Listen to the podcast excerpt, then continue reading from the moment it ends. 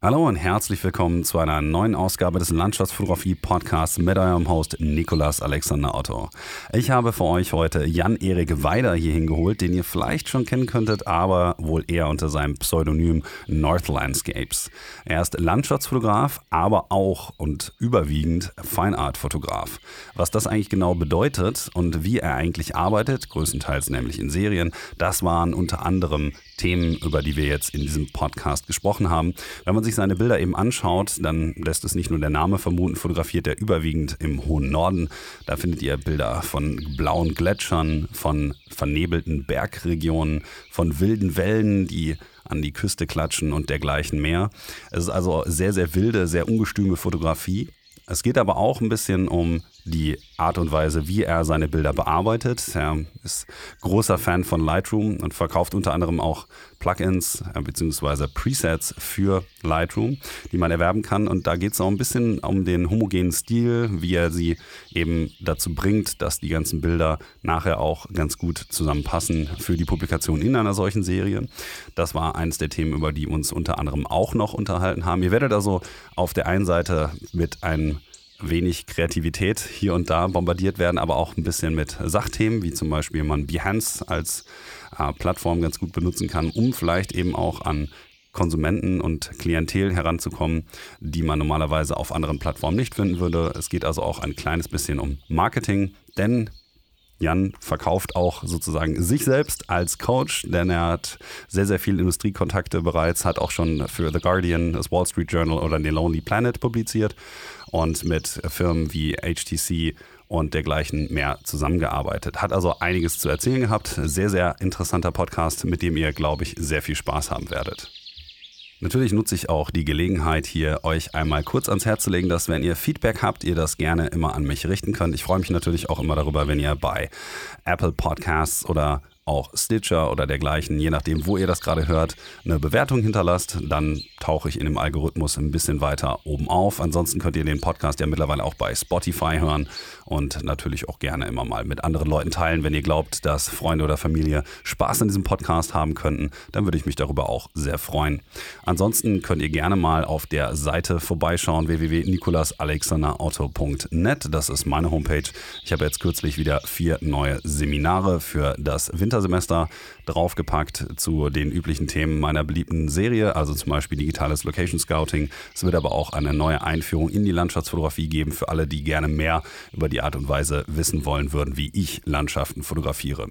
Nichtsdestotrotz solltet ihr aber viel mehr noch auf der Seite von Jan vorbeischauen und zwar auf northlandscapes.com, denn ihr findet natürlich wie immer bei mir auf der Seite in den Shownotes ein paar Bilder, aber wenn ihr die volle Dröhnung haben wollt, dann schaut einfach auf seiner Homepage vorbei. Da findet ihr dann auch alle Projekte, über die wir gesprochen haben, alle Serien und auch noch einen Riesenhaufen mehr. Unter anderem auch eine Liste mit anderen interessanten Fotografen, die er persönlich sehr schön findet und auch mit Musik, die er hört, was ich persönlich sehr cool finde. Das war früher in den DeviantArt-Tagen ja auch noch so da. Das heißt, er ist sehr daran gelegen, natürlich auch seinen Kollegen dahingehend ein bisschen zu helfen, was ich sehr, sehr sympathisch finde. Aber ich glaube, das werdet ihr wahrscheinlich während des Podcasts auch merken. Also wünsche ich euch jetzt erstmal ganz viel Spaß mit der 69. Folge des Landschaftsfotografie Podcasts mit Jan-Erik Weider.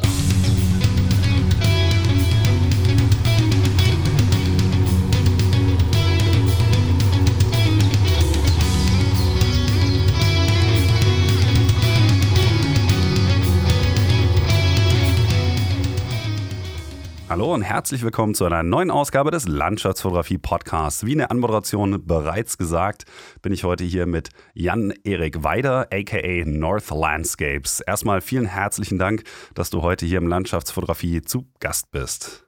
Ja, vielen Dank für die Einladung. Dann das erste, ich weiß nicht, ob du schon mal die Zeit hattest, dir einen Podcast anzuhören, ist, dass ich normalerweise die Leute immer ein bisschen dazu nötige, sich vorzustellen. Ich bin nicht immer so hundertprozentig sicher, dass alle meine Hörer und Hörerinnen dich schon kennen. Also kommst auch du nicht darum herum, ein wenig davon zu erzählen, wie du eigentlich zur, naja, sagen wir mal, Fine Art Landscape Photography gekommen bist. Und die erste Frage, die ich dann meistens immer so stelle, ist eigentlich, wann du das erste Mal wirklich fotografiert hast mit dem Ziel, eine Landschaftsaufnahme zu machen und wie du da hingekommen bist. Und auch du darfst das jetzt einmal gerne beantworten. Ja, okay. Ähm, das dürfte zeitlich gesehen eigentlich ziemlich genau zehn Jahre herliegen, äh, wo ich zumindest für mich das erste Mal bewusst fotografiert habe, mit dem Ziel auch wirklich ähm, ja, mehr festzuhalten als jetzt einfach nur ja, so den typischen Schnappschuss. Ähm, und das war in Grönland äh, tatsächlich vor, ja, ich glaube, es ist fast auf den Monat sogar genau, zehn Jahre her. Und ich hatte davor natürlich wie die meisten äh, auch schon viel ja, fotografiert für mich, ähm, eigentlich alles Mögliche und äh, hatte damals meine Canon Powershot oder sowas, ich weiß gar nicht mehr, wie die hieß, ähm, äh, überall dabei. Und mit Grönland äh, habe ich damals dann auch in äh, eine bessere Kamera investiert und das war so ein bisschen der Start für mich. Ähm, und die Serie, die damals da entstanden ist, es ist auch eine Schwarz-Weiß-Serie, die ist tatsächlich auch immer noch in meinem Portfolio. Ähm, da, ja, da waren ein paar Momente, die, ja, die bis heute irgendwo noch sehr präsent sind. Ähm, also Eisberge, wir sind im Schiff auf der Bucht äh, rumgeschippert und da gab es einfach ein paar Eisberge, die waren so gigantisch und so spannend. Und äh, die habe ich damals dann mit der, was war das, Nikon D90, glaube ich, ja, ähm, festgehalten und äh, ja, mit den Bildern habe ich heute eigentlich immer noch, also die machen immer noch viel Freude und ja, haben sich auch über die Jahre immer wieder mal in äh, ja, Printanfragen oder dem einen oder anderen Kundenprojekt dann nochmal wieder gefunden. Das, das ist natürlich aber auch ein relativ interessanter Anfang, weil zugegebenermaßen, ich mache das ja jetzt auch schon ein bisschen, nach Grönland hat es mich persönlich jetzt noch nicht verschlagen, obwohl ich eigentlich immer mal ganz gerne ja. dahin würde. Das heißt, mich interessiert in dem Zusammenhang einmal kurz, wie du eigentlich dazu gekommen bist, dann schon vor zehn Jahren eigentlich in Grönland rumzudümpeln auf dem Schiff. Ist ja jetzt auch nicht gerade Mallorca oder irgendwie äh, Türkei, wo man sich einfach mal so im Sommer hin verirren könnte, ähm, als vielleicht nicht ganz so fotografieaffiner Mensch. Wie ist es denn dazu gekommen? Weil ich glaube, wenn ich das jetzt richtig sehe, und dann greife ich jetzt einmal kurz auf die Hintergrundinformation zu, bist du ja eigentlich nicht gerade irgendwie ausgebildeter Geograf oder so, sondern im Online-Marketing beziehungsweise im ähm, digitalen Sektor beheimatet. Wie kam es denn dazu, dass du dann in Grönland warst? Ähm, ja, richtig. Also ich war damals überwiegend noch als äh, Grafikdesigner und äh, Webdesigner unterwegs habe mir aber auch relativ früh schon so ein bisschen die Ortsunabhängigkeit äh, so, ja, also habe mir ermöglicht, ortsunabhängig zu arbeiten.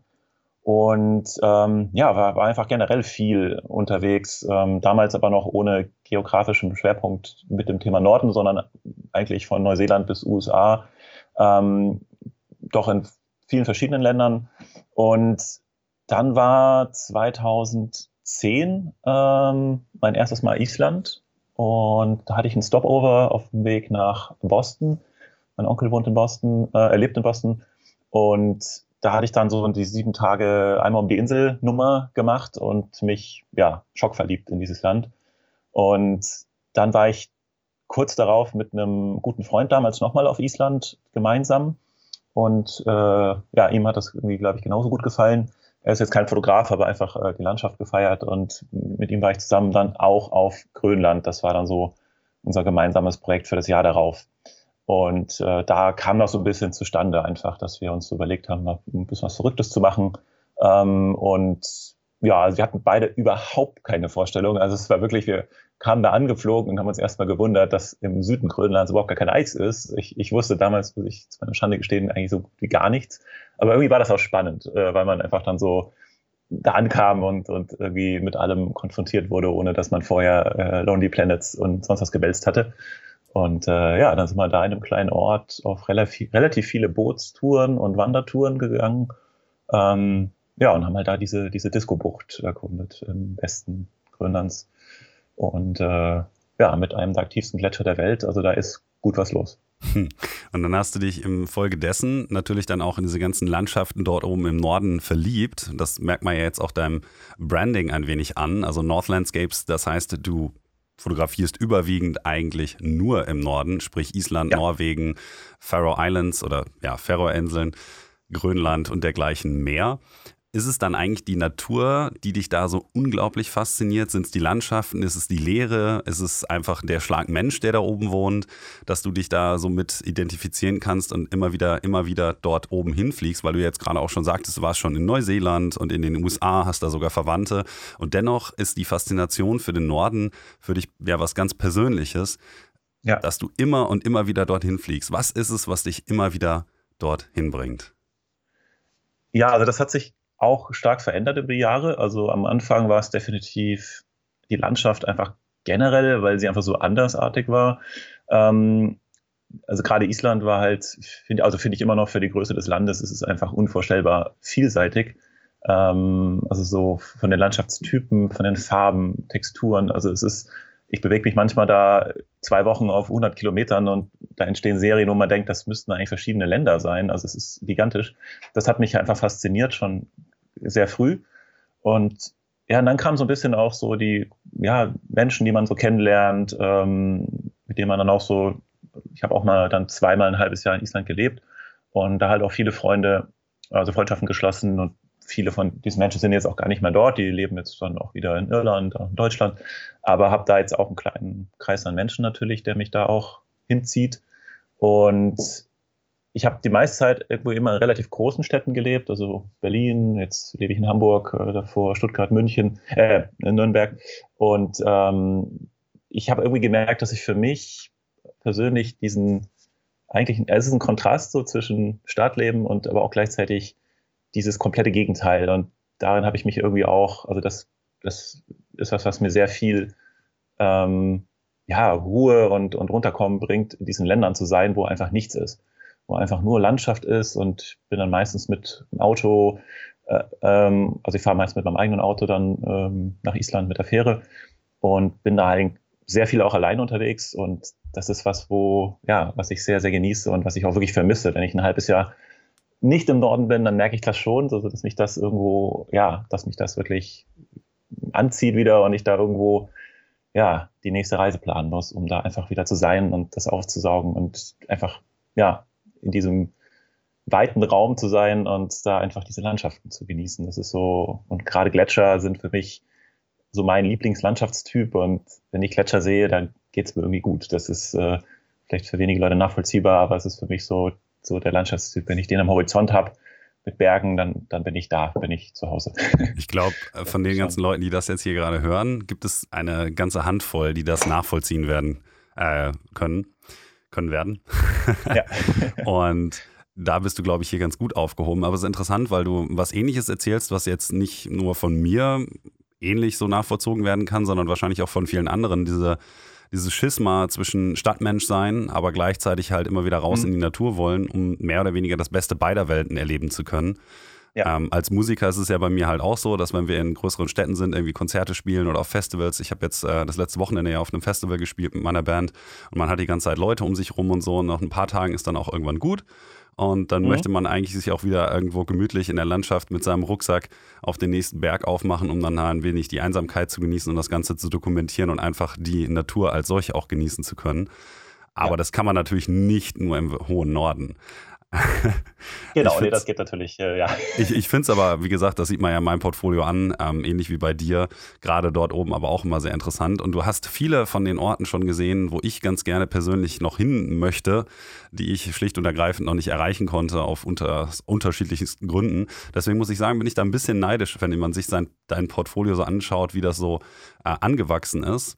Aber natürlich ist es auch so, dass du ähm, nicht nur eben für dich selbst fotografierst, sondern ja auch Auftragsarbeiten und dergleichen mehr machst, was mich zu dem nächsten Punkt bringt. Und zwar muss es ja irgendwo einen Zeitpunkt gegeben haben, an dem du dann ein wenig das Ganze professionalisieren konntest. Sprich, mhm. du bist ja erst, wahrscheinlich dann nach Grönland oder Island, ähm, geflogen und hast da für dich persönlich fotografiert, weil du das wolltest. Und dann früher mhm. oder später ist das Ganze ja dann mehr oder weniger ein bisschen monetarisiert worden von dir, sodass du dir dann auch leisten konntest, eben diese ganzen Orte aufzusuchen suchen, in der Hoffnung, danach ein bisschen Geld mitzumachen. Wann hat es denn mhm. bei dir dann im mehr oder weniger dann angefangen, dass sich der Schwerpunkt von Webdesign hin zur Fotografie so langsam verlagert hat? Ähm, das war lustigerweise auch so ein bisschen der, der Ursprung war tatsächlich auch in dieser Grönlandreise 2012. Mhm. Ähm, dass ich damals, also ungefähr um den Zeitraum war das, dass ich mit Flickr so ein bisschen unzufriedener wurde, dass ich da eigentlich so, das war damals so mein, ja, so meine Website, wo ich meine Bilder hochgeladen habe für Freunde, Familie. Das war so meine, ja, meine Go-To-Plattform. Aber irgendwie habe ich relativ früh, ohne das irgendwie zu reflektieren oder mir da Gedanken zu machen, angefangen in Serien zu arbeiten. Das zieht sich bis heute eigentlich konstant durch. Und da war Flickr für mich einfach mit diesen Alben, das war nicht wirklich zufriedenstellend. Und dann habe ich damals um den Zeitraum ähm, angefangen, eine Alternative zu suchen und bin dann bei äh, Behance gelandet, äh, mittlerweile ja von Adobe aufgekauft und ähm, habe da angefangen, ja, einfach meine, meine Bilder hochzuladen in, in, in, in Serien ähm, im, im äh, August 2012. Und daraufhin kam tatsächlich dann für mich vollkommen unerwartet, weil ich diese Plattform einfach nur interessanter äh, empfand, weil man dort eben so ein bisschen in Projekten oder in Serien arbeiten kann und die Darstellungsform recht flexibel ist.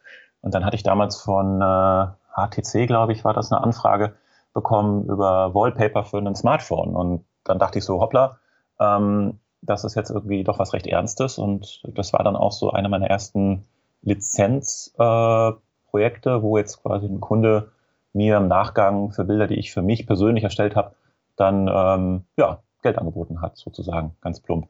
Und das war so für mich ein bisschen der, der, äh, der Start, das ein bisschen zu professionalisieren. Und daraufhin ist, ich weiß nicht, sogar ein bisschen früher, das kriege ich nicht mehr ganz sortiert, äh, Northlandscapes, also diese Marke, in Anführungszeichen, ist da auch in dieser Zeit entstanden und eine eigene Webseite. Dann habe ich all das, was ich aus dem Design und was ich für meine eigenen Kunden über die Jahre gelernt und praktiziert habe, halt so ein bisschen in mein eigenes Projekt versucht zu gießen. Habe dann eine eigene Webseite aufgesetzt, äh, Texte geschrieben und mich da so ein bisschen als Fotograf eben mit diesem Fokus nordische Länder da zu positionieren. Das war so der Beginn. Das heißt, du hast zu dem Zeitpunkt auch eigentlich nicht wirklich im Kopf gehabt, dass das später mal ein Schwerpunkt sein sollte, sondern das war mehr oder weniger so ein nettes Zubrot, was du dir erarbeitet ja. hast. Ganz ehrlich, ja. Also es war so, natürlich, irgendwie habe ich mir gewünscht, mehr, ja, wäre schön, wenn es mehr mit der Fotografie auch, wenn da mehr Einkommen mit der Fotografie reinkäme. Aber ich war damals halt, das, da war noch nichts irgendwo, da war gar keine, gar keine Basis für da. Ähm, weil ich war auch nicht, ich hatte auch nicht den Druck, weil ich eben schon viel unterwegs war und meinen Job, den ich damals ja schon hatte, auch schon mitnehmen konnte, was ja auch gut geklappt hat. Das heißt, ich halt dann irgendwie in einem Hostel, habe an der Website gearbeitet oder ähm, damals auch schon mit, mit äh, eigenen Auto viel unterwegs gewesen. Und deswegen war das für mich, weil Fotografie hat immer gut reingepasst und äh, nee, das war aber dann nicht, nicht die Intention. Es war einfach nur Behance war für mich so die, die schönere Plattform und Genau, und dann ist das so ein bisschen zusammengekommen. Vielleicht bleiben wir noch mal kurz ein bisschen bei Behance, weil ich sagte ja im Vorgespräch schon, ich habe das von einigen Leuten gehört in dem Zusammenhang, mhm. dass Behance eigentlich ein ganz gutes Sprungbrett dahingehend ist, dass man A, ein bisschen mehr lernt, eben in Serien auch zu arbeiten, was offensichtlich sehr, sehr viel wichtiger ist als das Einzelbild in dem Kontext, wenn man mit Industrieanfragen zu tun hat, was ich jetzt schon von einigen Leuten gehört habe. Mhm, ja. Und auf der anderen Seite ist es halt, wie du ja gerade schon sagtest, auch immer ganz interessant, deswegen, weil eben dort auch Akquise betrieben wird. Ich persönlich ja. finde es unglaublich schwierig, in Serien zu arbeiten. Ich habe da in dem Podcast schon mit anderen Leuten auch mal drüber gesprochen, ähm, dass ich eher zum Beispiel dazu tendiere, Einzelbilder zu machen. Und in dem Kontext würde mich vielleicht auch nochmal interessieren, wenn du jetzt dieses Format für dich, also die Serie, ähm, als, ja, ich sag mal, Modus operandi ähm, gefunden hast, ähm, ob du dann sozusagen, wenn du jetzt sagst, okay, ich mache für Behance eine neue Serie oder so, ob du da anders rangehst, als du das vielleicht früher auch gemacht hast, jetzt in dem Hintergrund, dass du halt vielleicht auch schon auf, naja, sagen wir mal, Kundenfang gehen möchtest. Ist das sozusagen so, dass das Medium Behance ein bisschen diktiert, was du fotografierst? Ähm, das auf keinen Fall, sondern eigentlich lade ich dort die gleichen Arbeiten hoch wie auch auf meiner Webseite. Nur, dass ich halt versuche, ähm, auf Behance eben die Brücke bisschen auch zu schlagen, dass ich mich dort eben auch, man kann, das finde ich halt schön bei Behance, man hat so eine Art Signatur, man kann Bilder und Text kombinieren. Das heißt, es gibt bei jedem Projekt bei mir am Ende nochmal so eine Zusammenfassung, Titel des Projektes, der Ort, dann nochmal, äh, wer bin ich, kurz E-Mail, Webseite, dann aber auch Brücken geschlagen zum Thema äh, Lizenzierung und Prints und ähm, die verschiedenen Social-Media-Kanäle ähm, oder Lightroom-Presets, die ich auch verkaufe. Also da versuche ich eben schon relativ klar zu machen, hey, das sind nicht nur schöne Bilder, sondern die könnt ihr auch lizenzieren für Projekt XY. Und äh, aber auch nicht so laut, dass es jetzt Leute stört, die jetzt einfach nur Bilder, die jetzt einfach nur die Bilder betrachten wollen. Also das ist, das zieht sich auch eigentlich überall durch meine, ähm, durch meine Auftritte durch, auch Websites, Instagram, dass ich immer irgendwo auch versuche, die, ja, was, was will ich eigentlich mit diesen Bildern bezwecken so. Und ähm, im Endeffekt ist es halt auch ein Job und da, genau, gucke ich halt einfach, äh, dass ich das auf Behance auch mit, man kann da auch ein bisschen Kundenlisten pflegen. Also man, man hat da ein paar Möglichkeiten, wie man sein Profil eigentlich relativ gut äh, professionalisieren kann, was auf anderen Plattformen eben nicht so gut geht. Gerade mit Links zur eigenen Webseite. Ich meine, das kennt man von Instagram ja auch ganz gut. Man hat nur einen einzigen im Profil und das war's. Und da ist Behance halt einfach viel, viel, viel besser. Und aber ich produziere jetzt nichts für Behance. Ähm, außer mal so Best-ofs. Das mache ich da häufig mal, so ein Jahresrückblick.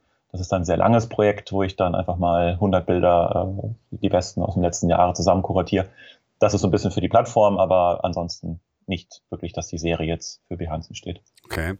Dann würde mich in dem Kontext aber trotzdem auch interessieren, wenn du jetzt sagst, naja, ich mache das jetzt nicht aus Kundenperspektive für Behance, sondern das ist eher so ein bisschen auch einfach nur eine kuratierte Form dessen, was ich normalerweise ohnehin fotografiere. Was mhm. macht denn für dich eine gute Serie aus?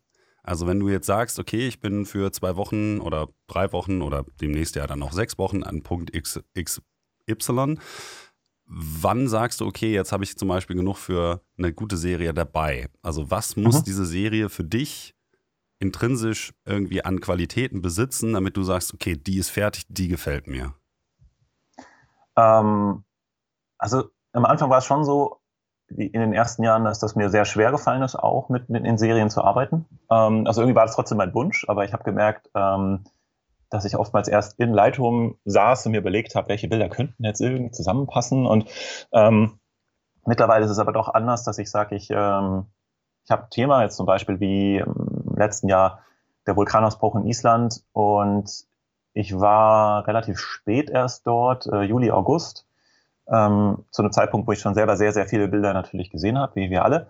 Ähm, und trotzdem war das so für mich so der Anspruch, ich, ich möchte es trotzdem dokumentieren für mich, ich möchte das auch in meinem Portfolio irgendwo zeigen. Und ähm, habe mich dann, ich glaube, drei, vier Tage dort, äh, damals auch mit Daniel Ernst zusammen, der war auch, äh, so ein paar Tage zusammen dort auch unterwegs, ähm, dort aufgehalten.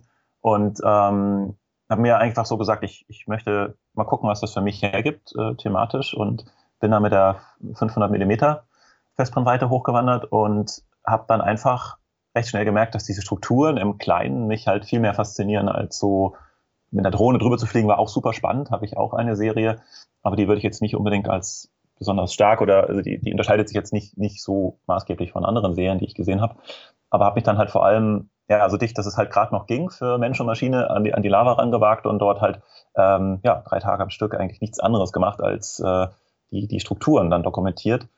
Was für mich in der Summe, die, also die Serie heißt einfach nur Lava, die ist auch auf meiner Webseite, glaube auf der Startseite relativ weit oben, ähm, die für mich dann einfach so viel Vielfalt in sich wieder zeigt, obwohl es eigentlich ein Thema ist und ich eigentlich nichts anderes gemacht habe, als äh, ja, immer die gleiche, äh, ja, äh, das gleiche Thema äh, eingefangen, bietet es doch so viel ja, Facetten, ähm, die für mich dann am Ende eigentlich die Qualität einer guten Serie dann hatte ähm, dass man trotzdem irgendwie weiter scrollt und die anderen Bilder sich angucken möchte, obwohl es eigentlich immer nur aufbrechendes Gestein ist, wo halt ja ähm, flüssige äh, Lava raustritt.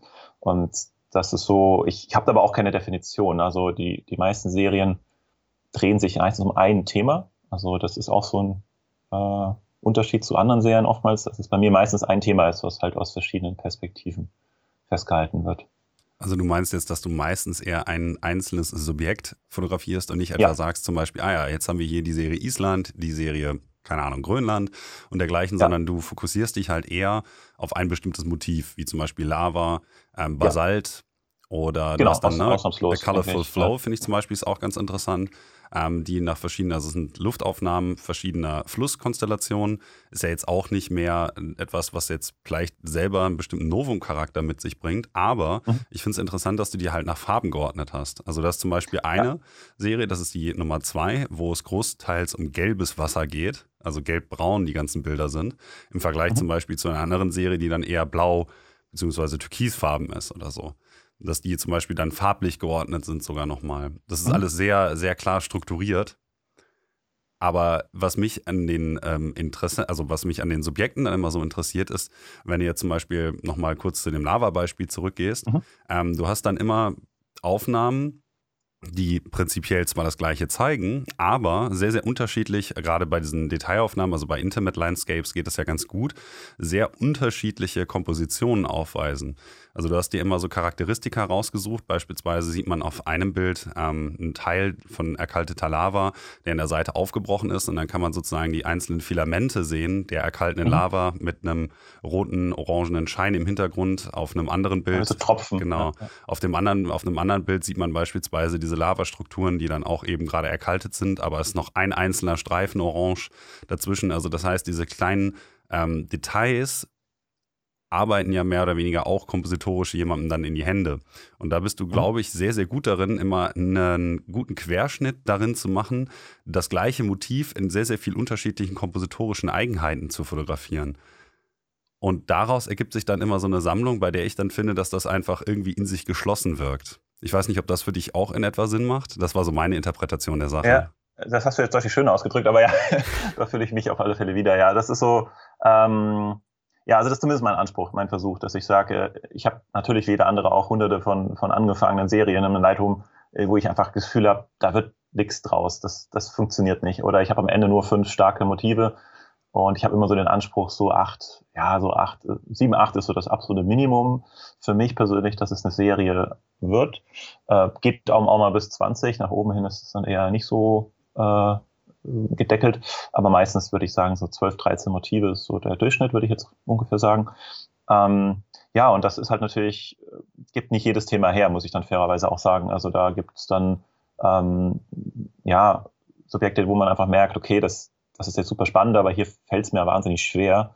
Ähm, das ging bei Basalt zum Beispiel ganz gut, weil ich da auch in diesem Canyon halt die Drohne und die Kamera kombiniert habe und das eben auch dadurch gerade so besonders spannend ist, dass man irgendwie äh, erstmal gar nicht weiß, von was, was, was sieht man, von wo ist es. Ähm, und da so bisschen ins Detail reingehen, das mache ich dann auch gerne vom Großen ins Kleine oder vom Kleinen ins Große. Ähm, genau, aber so ein bisschen die, dass ich versuche halt die Themen zu identifizieren, die, die das hergeben. Und das ist nochmal Eingangs zu dem, wo ich, wo ich am Anfang äh, vor zehn Jahren halt noch mir sehr schwer getan habe, das im Moment äh, zu erkennen. Und das ist jetzt schon so, dass ich meistens äh, nicht nur im Moment da stehe und merke, das gibt eine Serie, sondern dass ich eigentlich schon im Vorfeld ein Gefühl habe, da fahre ich jetzt hin, da laufe ich hin, das könnte spannend sein und das und das und das möchte ich gerne machen und nehme ich die Drohne mit oder nicht. Und das meistens dann auch relativ gut funktioniert, dass ich dann da stehe und merke, ja, das gibt wirklich so viel her. Ähm, ich recherchiere jetzt auch mittlerweile ganz anders wie, wie vor einigen Jahren.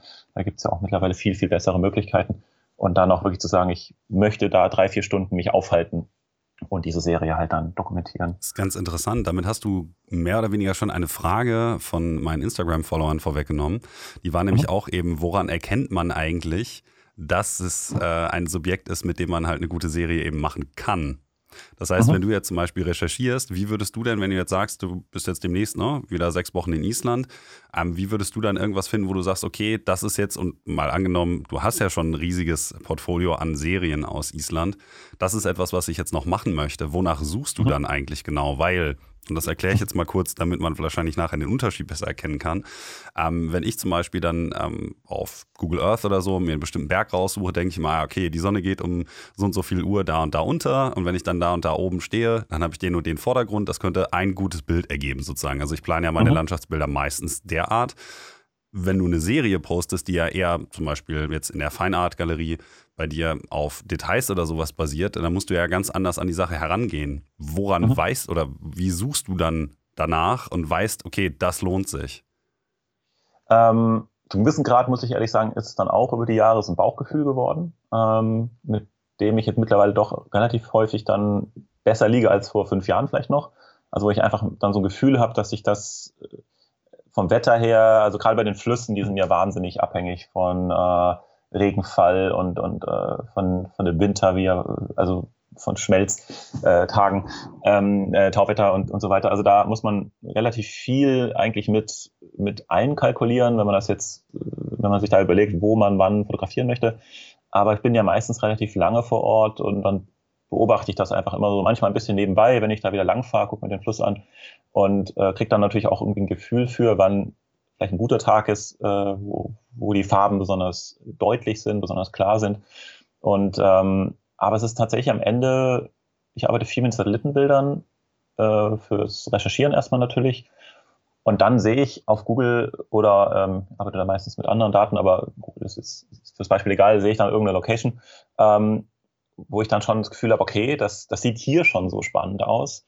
Und ich kann mir vorstellen, dass diese Strukturen im sehr kleinen noch spannender aussehen. Und, und dann fahre ich da hin und das ist mittlerweile eben doch schon so, dass ich da merke, das klappt sehr oft sehr gut, dass ich dann ähm, dass sich das dann meistens bewahrheitet und Island dann immer noch einen oben draufsetzt und dann meistens nochmal doppelt überrascht wird und auf dem Weg äh, zu Fuß oder mit der Drohne zu dem eigentlichen Ziel nochmal über irgendwas anderes stolpert.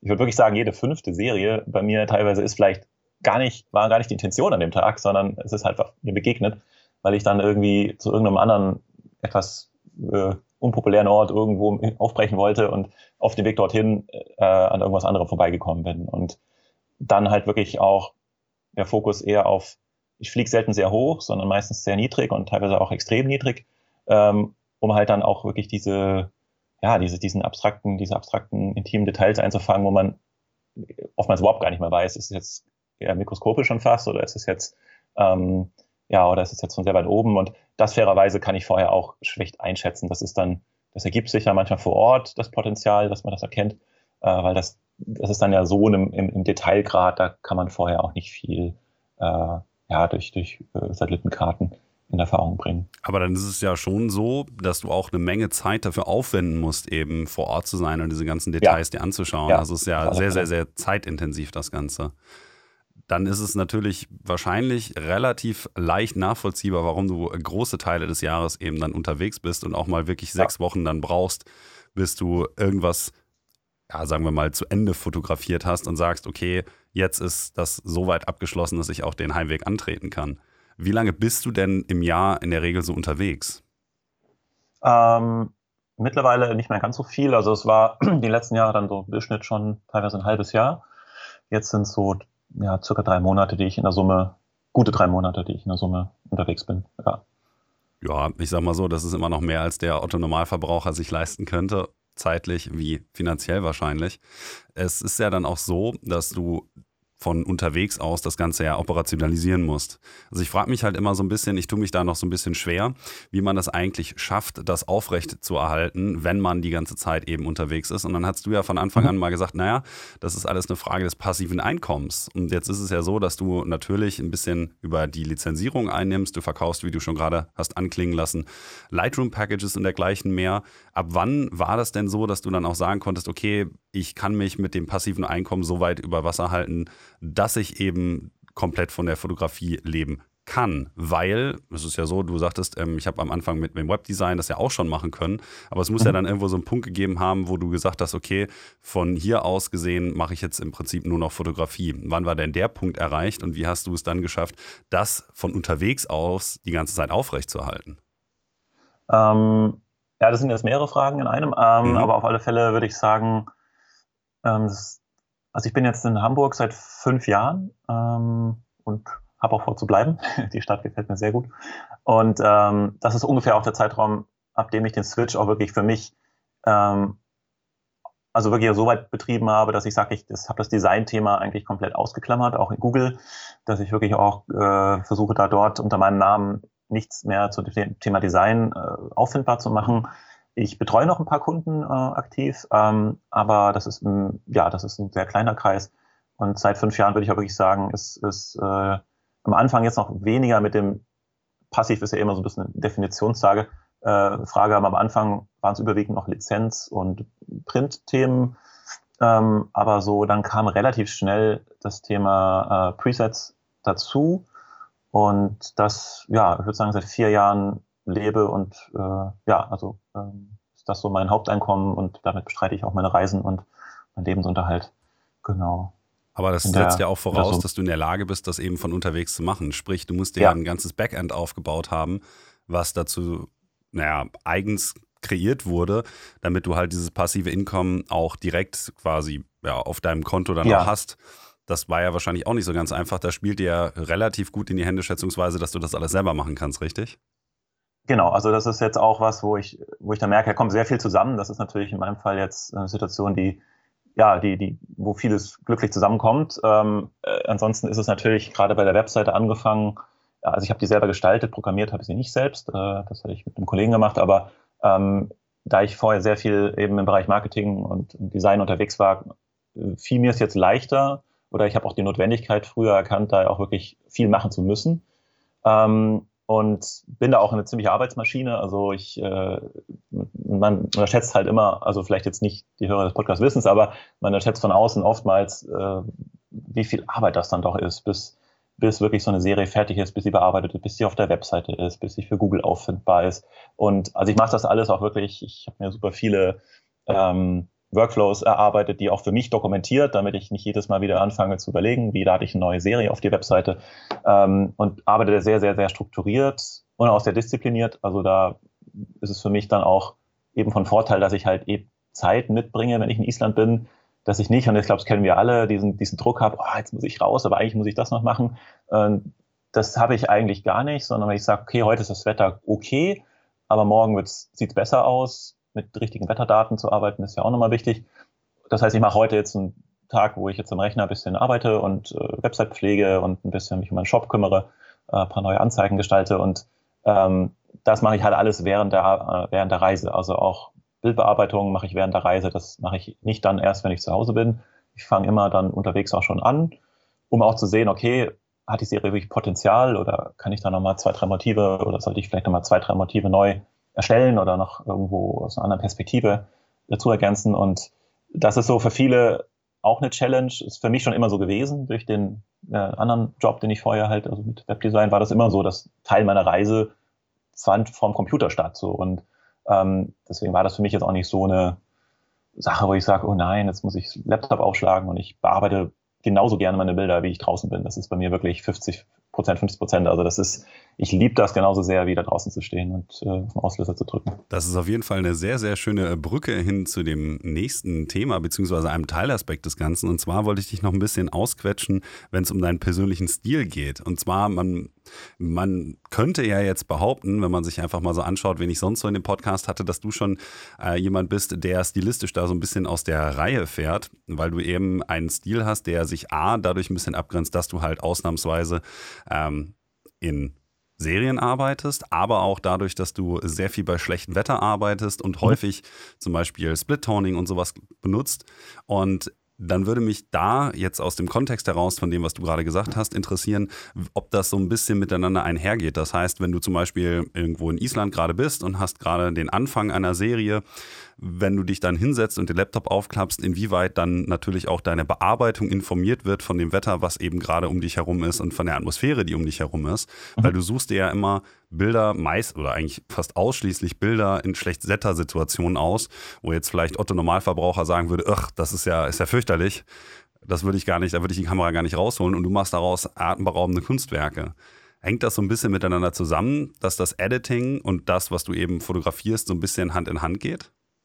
Mm, ich glaube, das ist so ein äh, Henne-Ei-Thema. ich weiß jetzt auch nicht, was zuerst da war, aber die, die äh, Faszination für diese bisschen düsteren Landschaften oder auch, ähm, äh, auch in Bereich Filme, das, das war schon immer da. Also das hat mich schon immer mehr gereizt. Also auch vor der Fotografie konnte ich mit blauem Himmel, das war für mich immer, ja, also ich bin nicht so ein Sonnenkind, also ich, ich mag tatsächlich dieses Wetter und es, solange es jetzt nicht nur regnet, das ist ja auch bei vielen Leuten dann schlecht, äh, wird schnell missinterpretiert, äh, sondern ich, ich brauche ja diese Momente dazwischen natürlich, wie jeder zum Fotografieren.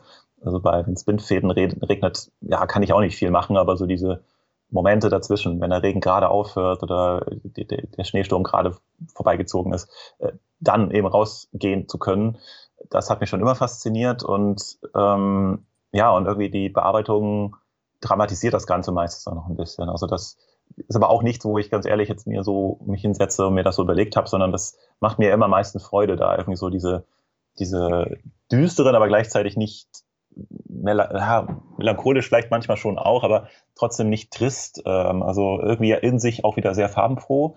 Also ich habe außer Grün tatsächlich, das ist so eine Farbe, die findet man nicht so viel, zieht sich wirklich durch ja die komplette Farbpalette. So es ist eigentlich jetzt nicht nur die typischen ja, grau, blau, was man jetzt sich vorstellen würde ja eigentlich, wenn man an solches Wetter denkt, sondern ich versuche dann auch Orte zu finden, die trotzdem noch irgendwo, wo noch Farben durchleuchten, trotz des Wetters. So. Und ähm, außer mit der Drohne, da arbeite ich natürlich ähm, bei, bei sonnigem Wetter aber dann halt immer straight down. Da sieht man keinen Horizont, da sieht man in der Regel auch ja, generell einfach keinen Himmel, das ist immer nur gerade nach unten gerichtet.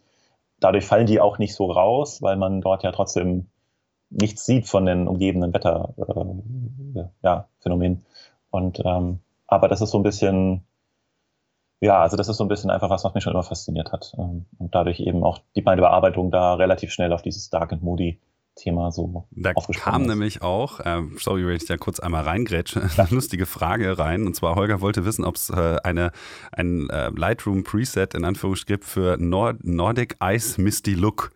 Also ich denke mal, dass ja von deiner Bearbeitung her dann halt auch ja. äh, viel, vielleicht ähm, bei dir eben selbst auch, darauf basiert, dass du deine eigenen Presets eben hast und da den ja. Prozess ein bisschen beschleunigen kannst. Definitiv. Wenn du jetzt zum Beispiel, ich finde halt, ähm, was man häufiger bei dir in den ähm, Bildern sieht, ist halt, gerade wenn du Eisberge oder so fotografierst, ist immer so ein, so ein Cyan- ähm, Blautouch, also ich schätze mal den Weißabgleich mhm. ein bisschen ins Blaue gezogen und dann Split-Toning, ähm, dass in den Schatten zum Beispiel ein kleines bisschen mehr grün ist oder sowas. Solche Einstellungen hast du dann ja wahrscheinlich in deinen Presets auch bereits vorhanden, was den Prozess für dich dann auch zu beurteilen, ja. ob eine ja. ähm, Serie funktioniert, ein bisschen beschleunigt, ne? Das ist, äh, also das ist auch anders, auch wiederum so, dass es jetzt, Presets war für mich nichts, wo ich sage, hm, macht jetzt jeder, will ich jetzt mal probieren. Ich habe damit relativ früh auch angefangen, 2016, 2017 schon, ähm, sondern es ist eher so rum geboren, dass ich selber eben sehr, auch da wiederum sehr viel äh, meine eigenen Workflows in Lightroom halt optimiert habe. Also mein Lightroom-Katalog ist, im Gegensatz zu meiner Wohnung, äh, einfach komplett von A bis Z durchstrukturiert. Da ist alles irgendwo, ich weiß sofort, wo ich alles finde. Ich habe selbst mit Keywords angefangen, hänge ich jetzt ein bisschen hinterher, aber ich habe, ich weiß sofort, wo alles ist. Und so strukturiere ich eben auch meine Portfolios, meine, wenn ich für Kunden mal schnell was rausschicken muss, meine kleines Best-of für XY, aber eben auch meine Presets. Und ähm, ich habe dann einfach angefangen für mich ähm, Presets zu speichern, eben dann klar mit dem Ziel Zeit zu sparen und habe oft gemerkt, dass ich immer wieder auf das Gleiche zurückkam. So, ich benenne die meistens für mich intern immer mit dem Location, Name und dann ähnliche dann mit ABC einfach durchnummeriert und dann habe ich gemerkt, ich klicke immer wieder auf diesen einen hier, auf das eine Preset, also das Norwegen mit, was ich dann auch irgendwie, äh, ich nenne alles immer gleich auf Englisch, warum auch immer, aber ähm, äh, Misty Forest und dann habe ich irgendwie gemerkt, okay, das funktioniert tatsächlich auf vielen Bildern sehr gut als Basis oder schon fast als, das ist eigentlich schon fertig gefühlt. Und dann habe ich eben angefangen, daraus eben diese Produkte zu erstellen. Also meine Presets sind ja auch wieder so ein bisschen spezieller, weil es thematisch abgegrenzter ist. Also habt auch eins wirklich für Polarlandschaften. Also wirklich gerade das Thema jetzt, was die Frage aufgreift mit Eis. Das ist wirklich aus meiner Antarktisreise entstanden. Habe ich während äh, der Reise eben auch schon angefangen, die Bilder zu bearbeiten und gleiches Spiel. Ich habe plötzlich irgendwie immer wieder auf das gleiche Preset zurückgegriffen und dann das ein bisschen erweitert und dann ist das jetzt quasi ähm, für Polarlandschaften, also wo halt wirklich viel Eis und Schnee und wenig Farben drumherum irgendwo auftreten, ähm, eigentlich ein sehr, sehr gutes, äh, ja, eine sehr gute technische Basis, um so ein bisschen diesen Look halt zu finden. Ist es dann so, dass die Tatsache, dass du halt eben auch Presets verwendest, natürlich auch ein bisschen für die ähm, Uniformität oder sagen wir Homogenität einer Serie steht, dass natürlich ja. dann die ganzen Bilder dadurch, dass sie ähnlich bearbeitet sind, natürlich auch nochmal so ein bisschen äh, näher zusammenrücken? Das definitiv und, ähm, und das ist auch was, was mir mittlerweile auch Spaß macht, manchmal Motive reinzuholen, die ich sage, das passt jetzt hier super mit rein. Ist aber an einem ganz anderen Ort entstanden und auch in einem ganz anderen, ja, ganz anderen Lichtverhältnissen und das dann anzugleichen, da habe ich dann irgendwie, das ist immer so eine Tüftelaufgabe, das mache ich auch gerne. Äh, und ich würde behaupten, die meisten wird man jetzt nicht finden, ähm, aber es gibt doch nicht wenige Ausreißer, die äh, an einem ganz anderen Ort entstanden sind, wo das Licht eigentlich eine ganz andere Farbdynamik und eine ganz andere Stimmung erzeugt hat. Und trotzdem durch eben so ein bisschen, dass man ja, mit einfach mit Lightroom sich ein bisschen mehr beschäftigt hat, auch irgendwie weiß, wie man da irgendwie ans Ziel kommt und manchmal ein bisschen unorthodoxe Methoden. Ähm, aber ja, das, das macht mir dann schon Spaß zu sagen, ich versuche eben von Bild 1 bis Bild 10 diesen uniformen Look irgendwo durchzuziehen. Und äh, ja. Aber es ist auch so, dass du das meiste ausschließlich in Lightroom bearbeitest. Also Photoshop zum Beispiel benutzt du gar nicht so viel, ne? Das ist auch, ja, also Photoshop, ganz ehrlich, nur für die Thumbnails. Ähm, ansonsten habe ich Photoshop wirklich für nichts, äh, nutze ich Photoshop für nichts, ähm, was man jetzt auf meiner Webseite sieht. Ähm, das ist tatsächlich auch ein bisschen eine Differenzierung. Ähm, ich mache selbst in Lightroom, wenn ich irgendwo mal was wegstempeln muss, was menschengemacht ist, wie jetzt irgendwo ein Auto, was mal an der falschen Stelle steht oder ein Flugzeug äh, oder mal ein Zaun, der irgendwie, das mache ich tatsächlich auch in Lightroom, auch wenn das ein ziemliches Gemurkse ist.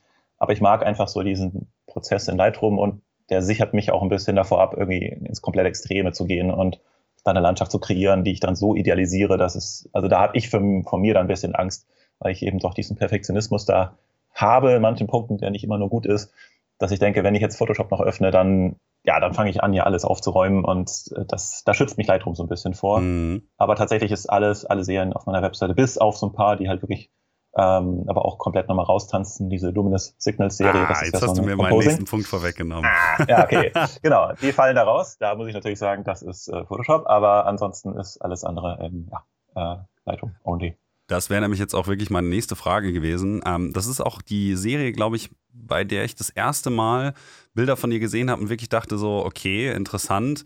Den Namen, also ich hatte wahrscheinlich deine Bilder schon vorher mal gesehen, aber mhm. das war so das, wo dann der Name einfach dann auch hängen blieb und seitdem arbeite, äh, folge ich deinen Arbeiten dann auch wirklich ähm, exzessiv, dass ich halt wirklich äh, dir auf allen möglichen Kanälen folge und mir immer die Bilder angucke. Witzigerweise ist das aber eine Serie, um das mal kurz ähm, für die Zuhörer und Zuhörerinnen einmal äh, ein bisschen zu ja, erklären, bei der man eigentlich ähm, leere Landschaften sieht, also relativ ähm, wenig, sag ich mal, Landschaftsaspekte, die man als solche erkennt. Alles so ein bisschen blau, dunkel gehalten, starke Vignettierung. Und man sieht überall immer so, ja, ich sag mal, Lichtkugeln aufsteigen, über dem Horizont fliegen und dergleichen. Also die sind künstlich eingefügt. Das Ganze hat aber einen interessanten, sag ich mal, so, so einen distanzierten Alien-Look so fast, weil das alles auch so all, ähm, andersweltliche Island-Geschichten sind, ähm, landschaftlich, in denen diese Bilder dann, ach, diese Lichter eingefügt wurden. Und ich fand es ganz mal interessant, weil mich hat das so ein bisschen erinnert an so alte Prog-Metal- ähm, Cover Artworks mhm. von, von ähm, weiß nicht, Dream Theater oder Threshold oder so, ähm, Lapras vielleicht. Das ging so ein bisschen in so eine Richtung, die mich persönlich angesprochen hat. Ich dachte, ah, das sieht aus wie so ein Plattencover von einer Prog-Metal-Band. Dann habe ich da drauf geklickt und seitdem sozusagen ist es um mich geschehen, was deine Bilder angeht. Nicht nur, weil ich die Serie so gut fand, sondern generell, weil natürlich der Stil mich auch sehr anspricht, auch wenn ich was sehr anderes mache. Ähm, aber das fällt komplett raus aus dem, was du mhm. sonst mhm. machst. Was hat dich denn damals ja. dazu gebracht, dann eben genau diese Serie zu starten?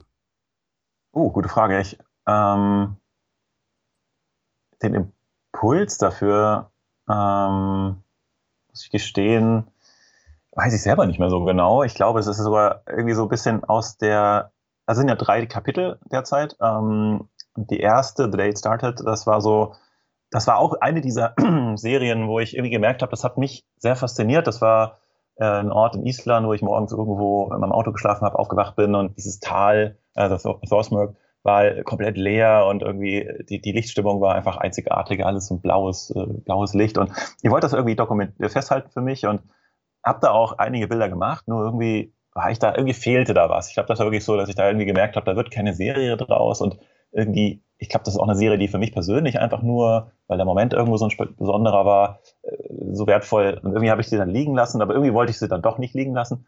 Und dann habe ich, glaube ich, irgendwie in, in, dem Moment überlegt, ich weiß aber nicht, ob es direkt die Lichter waren, ich glaube nicht, sondern was kann ich damit machen? Und dann habe ich da, glaube ich, so ein bisschen rumüberlegt und dann ist irgendwann eben diese Idee mit den Lichtern geboren. Dann habe ich als Lightroom-Mensch natürlich erstmal angefangen zu gucken, kann man das irgendwie in Lightroom machen? Äh, gemerkt, nee, okay, das geht jetzt nicht. Und dann habe ich irgendwie mit der Serie angefangen und mich da auch wieder voll reingekniet in, in Photoshop und da versucht, Lichter, Lichtquellen einzufügen. Und äh, da auch wieder ein bisschen irgendwie Spaß dran gefunden, da rumzutüfteln. Und äh, ja, und dann ist da irgendwie diese erste Serie entstanden. Ähm, die habe ich tatsächlich auch an einen Musiker in Japan lizenziert für einen Plattencover. Äh, es war aber Piano, jetzt nichts, äh, also klassische Musik eher. Ähm, es war sogar ein kleines Festival.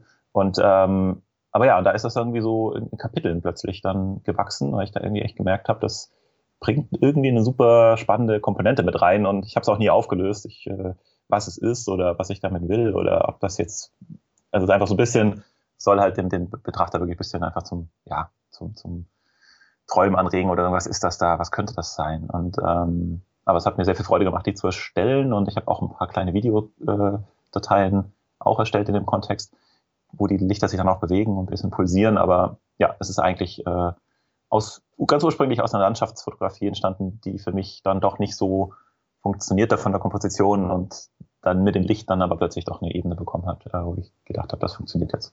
Finde ich aber sehr interessant, dass du dich auch in solchen Belangen halt gar nicht mal so einschränkst, weil wenn man sich deine ähm, Fine Art Photography halt anschaut, die ja nochmal abgetrennt ist eben von der Atmospheric Landscape Gallery, dann hat man auch schnell das Gefühl, dass du sozusagen sehr distinkt versuchst, das ein bisschen voneinander zu trennen, dahingehend, dass man zum Beispiel jetzt bei den Fine Art Sachen auch ein paar Dinge findet, die eben weniger gegenständlich sind, also wie zum Beispiel mhm. jetzt auch Mars, ähm, was ist das, 2139.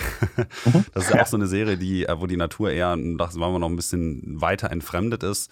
Ähm, oder Faces of Demons direkt daneben, auch aus Norwegen so eine Serie. Da geht es größtenteils um abstrakte ähm, Wasserfallaufnahmen, die halt fallendes mhm. Wasser in verschiedenen äh, Formen zeigt. Und dann eben der Landschaft. Ist es so, dass du mehr oder weniger schon vorher weißt, in welche Kategorie das Ganze ein packen willst? Oder ist es dann mhm. ähm, eher so, dass du sagst, boah, ähm, ich finde das einfach faszinierend, was ich da gerade sehe und dir dann später darüber Gedanken machst?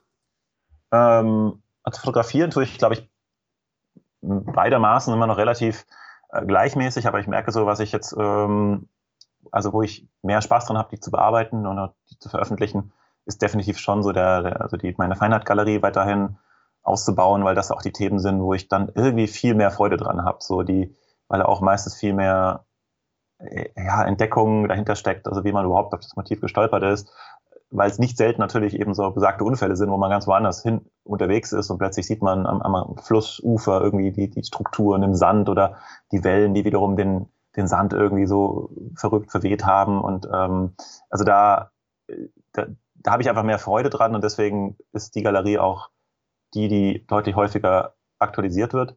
Und die Landschaft, die klassischeren Landschaften bleiben bei mir doch ein bisschen eher liegen. Ähm, und mein Fokus ist ganz klar auch auf dem Abstrakten, also auf der die Unterscheidung ist ein bisschen schwierig, also da kriege ich auch öfters mal Fragen. Ich tue mir da selber ein bisschen schwer. Ähm, aber für mich hat eben dieser feine Titel nur die, die, die, die Freiheit, dass das sein kann, was es, was es, was ich, also dass ich mich da nicht so limitiere. Und dann auch mal so eine Serie wie diese Mars-Serie da reinpasst, weil unter Feinart ist für mich irgendwie Kunst kann alles sein und das ist für mich auch was, was ich lebe so und ich schränke mich da nicht ein, ich fühle mich da auch nicht eingeschränkt. Wenn jemand sagt, du, das ist mal unrealistisch, dann denke ich, okay, gut, aber es ist dann auch vielleicht nicht für dich in dem Moment. Ähm, und das ist so der, ja, der Grund, warum ich das so ein bisschen unterteile noch, aber ich tendiere eher dahin, dass ich sogar die, die klassischen Landschaften vielleicht dann komplett aus dem Portfolio rauslasse, weil es ist eh auf ein Maß gewachsen, wo ich selber nicht mehr die Übersicht irgendwann mehr haben werde. ähm, und äh, dadurch, und das ist auch das, wo ich, glaube ich, am ehesten wahrgenommen werde. Und tatsächlich auch, was die ähm, kommerzielleren Sachen angeht, ironischerweise auch der Part, der eigentlich besser funktioniert, was ich nie gedacht hätte. Äh, ich dachte, wenn dann Kunden Bilder lizenzieren, dann wird es eher was Klassisches sein, was eine gegenständliche Landschaft mit einem Horizont, mit einer Bergkette, so wo man wirklich sagt, okay, hier weiß ich, was ich sehe. Tatsächlich ist es aber sehr, sehr viel Eis und auch da eher sehr, sehr dicht dran, sehr abstrakt. Und also glaube ich, auch da würde ich mir vielleicht sogar einen Gefallen tun, das ein bisschen mehr zu fokussieren auf eben diese abstrakten Landschaften. Das ist eigentlich auch ganz interessant. Da hast du nämlich nämlich noch eine Frage ähm, vorweggenommen und zwar uh, Where do we go from here? Ähm, weil du ja schon extrem erfolgreich eigentlich bist mit dem, was du machst. Und deswegen wäre auch eine Frage gewesen, was eigentlich noch in der Zukunft für dich ansteht. Mhm. Aber das klingt ja so, als hättest du zumindest schon den Plan, eben mehr und mehr in dieser Fine Art ähm, Richtung dich auch zu orientieren und vielleicht ein bisschen weiter wegzugehen von der klientengetriebenen, direkteren, ähm, gegenständlicheren Arbeit. Finde ich eigentlich ganz interessant. Ähm, ich habe aber noch eine andere Frage und zwar ist es ja so, dass du unter anderem auch Personal Coaching und sowas anbietest für Fotografen und das finde ich jetzt ganz mhm. am Ende vielleicht interessant, das nochmal aufzugreifen, weil jetzt die Zuhörer und Zuhörerinnen ja vielleicht ein bisschen was über deine Arbeit schon erfahren konnten und sich so denken, so, das hat alles Hand und Fuß, was der Mann sagt. Ähm, ist, finde ich, ganz interessant, weil ich glaube, ich hatte bis jetzt noch außer, ich glaube, Marc Kögel, niemand anderen, der quasi so Personal Coachings für andere Fotografen anbietet.